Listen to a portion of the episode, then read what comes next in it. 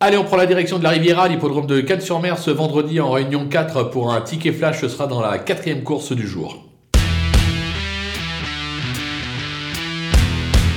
Dans cette épreuve, on va suivre en confiance le numéro 6, Écureuil euh, Génilou. Cette fois-ci, il n'a pas à rendre 25 euh, mètres. Euh, franchement, au papier, je ne vois pas comment il pourrait être battu. On va toutefois lui opposer le numéro 8, Elsa de Belfond. J'adore cette petite jument. Elle effectuait sa rentrée l'autre jour. Elle n'a pas été ridicule. Elle va être montée en condition sur cette course. Nicolas Hench la reprend. Je pense que les deux devraient lutter activement pour le podium. On va tenter toutefois un, un trio dans cette épreuve. On va prendre ces deux bases et derrière, on va glisser tout le monde.